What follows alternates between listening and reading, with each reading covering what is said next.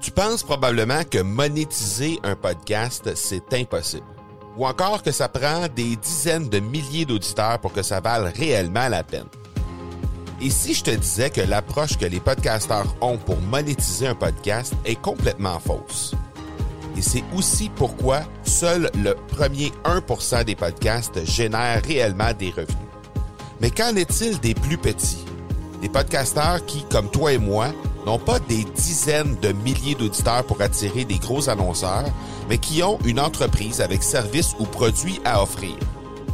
Comment ces podcasteurs peuvent-ils réellement générer des revenus avec leur podcast? Eh bien, c'est maintenant possible en utilisant une stratégie que j'ai appelée le podcast furtif. Cette nouvelle stratégie est inconnue encore de 99% des podcasteurs francophones à travers le monde, mais c'est la façon la plus efficace pour générer des ventes et des revenus à une vitesse éclair avec ton podcast, que tu aies déjà un podcast ou non. En quelques jours à peine, tu pourras mettre en place cette stratégie et commencer déjà à générer des revenus. Peu importe où tu en es dans ta stratégie podcast, tu dois pas manquer cette série de trois masterclass complètement gratuite. Passe par le academypodcast.com par oblique furtif. Salut tout le monde et bienvenue dans cet épisode 169 de l'accélérateur, le sixième de ce fameux défi 30 jours de podcast. Et aujourd'hui, encore une fois, une autre première, puisque comme je vous l'ai annoncé au début de ce challenge podcast, eh bien, je vais me lancer dans une foule de nouveautés. Question de tester un paquet de trucs durant ce 30 jours de podcast consécutifs. Alors, en ce sixième jour, ben, je vous fais un épisode euh, simplement en prenant une marche à l'extérieur. Donc, il est possible que vous entendiez des véhicules passer autour, euh, que vous entendiez aussi euh, des bruits de la nature derrière, puisque je demeure dans un coin qui est assez rural. Alors, il y a des il y a des oiseaux, il y a des, euh, euh, des trucs autour, donc euh, ça se peut que vous entendiez un petit peu les sons ambiants. je m'en excuse si jamais ça vous irrite un petit peu l'oreille, mais je pense pas qu'il va y avoir tant que ça de, de, de, trucs irritants parce que c'est assez calme dans mon coin. Alors aujourd'hui, ben, je veux vous parler tout simplement de pourquoi le Canadien de Montréal peut vous servir d'exemple pour diriger votre entreprise. Et euh, ben, déjà, d'entrée de jeu, je vais juste euh, vous rappeler que euh, je demeure au Québec. Je demeure à environ à 45 minutes de Montréal. Alors, pour les gens qui demeurent en Europe ou en Afrique et qui nous écoutent présentement, ben sachez que le sport national ici, c'est le hockey. Et si vous ne le saviez pas déjà, ben moi, je suis un fan fini de hockey. J'ai été, j'ai joué au hockey toute ma jeunesse.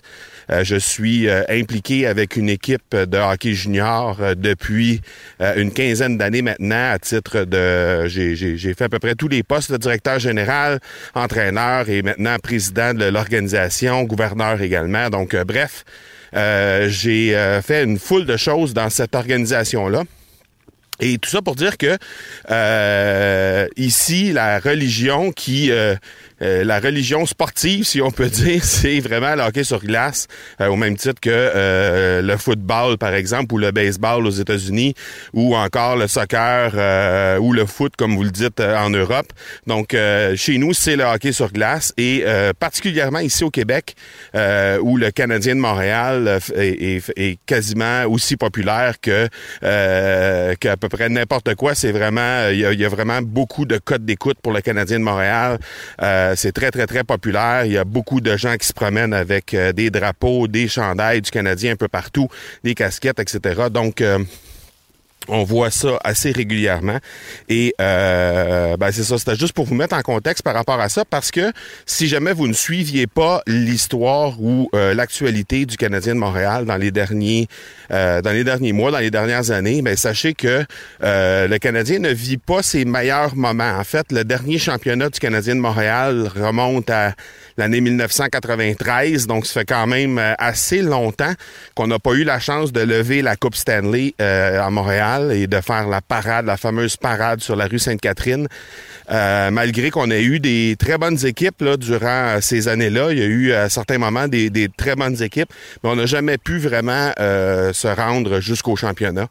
Et euh, même, on n'a jamais fait une finale là, depuis 1993. Donc, euh, tout ça pour dire que dans les dernières années, en fait, les deux, trois dernières années, ben c'était un peu plus difficile. On avait des difficultés au niveau du leadership, entre autres. Il y avait des rumeurs de bisbee à l'intérieur du vestiaire, des joueurs qui à qui ça lui tentait plus ou moins de jouer à Montréal, etc. Et tout ça pour dire qu'il y a à peine 12 mois, ben le Canadien était déjà éliminé des séries éliminatoires depuis plusieurs semaines. Et puis, euh, on était en train de discuter et de, partir un paquet de rumeurs ici au Québec sur le licenciement du directeur général, euh, Marc Bergevin. Euh, ça discutait fort de ce côté-là. Il y avait un paquet d'échanges dans l'air. Il y avait plusieurs joueurs qui arrivaient à échéance au niveau de leur autonomie pour être joueurs autonomes à la fin de la saison, etc. Donc, il y avait un paquet de rumeurs qui faisaient en sorte qu'à un certain moment, ça, le Canadien de Montréal n'avait jamais été, en tout cas, ça faisait longtemps qu'on n'avait pas, on l'avait pas senti aussi fragile.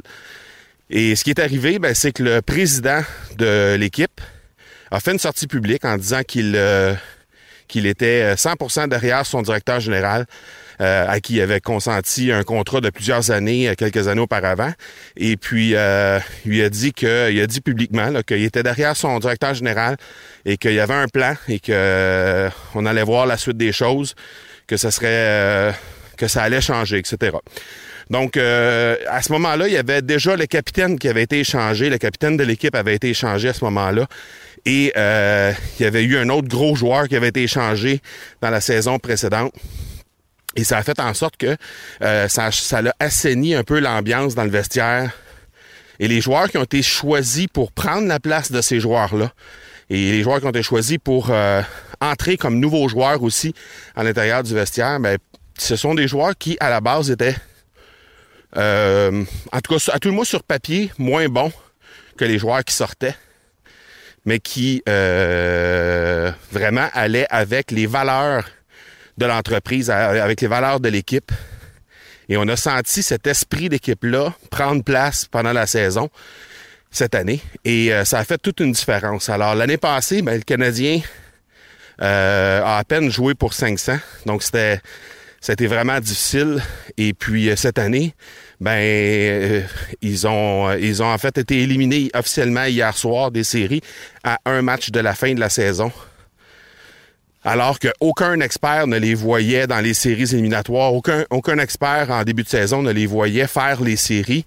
Euh, ils ont déjoué tous les pronostics et ils se sont rendus à un point de faire les séries éliminatoires. Donc, et, dans une dans une saison où c'est euh, très très très compétitif dans, dans leur conférence là parce que il y a euh, en fait ils vont ils vont probablement terminer à 94 ou 96 points selon le résultat de leur dernier match de saison.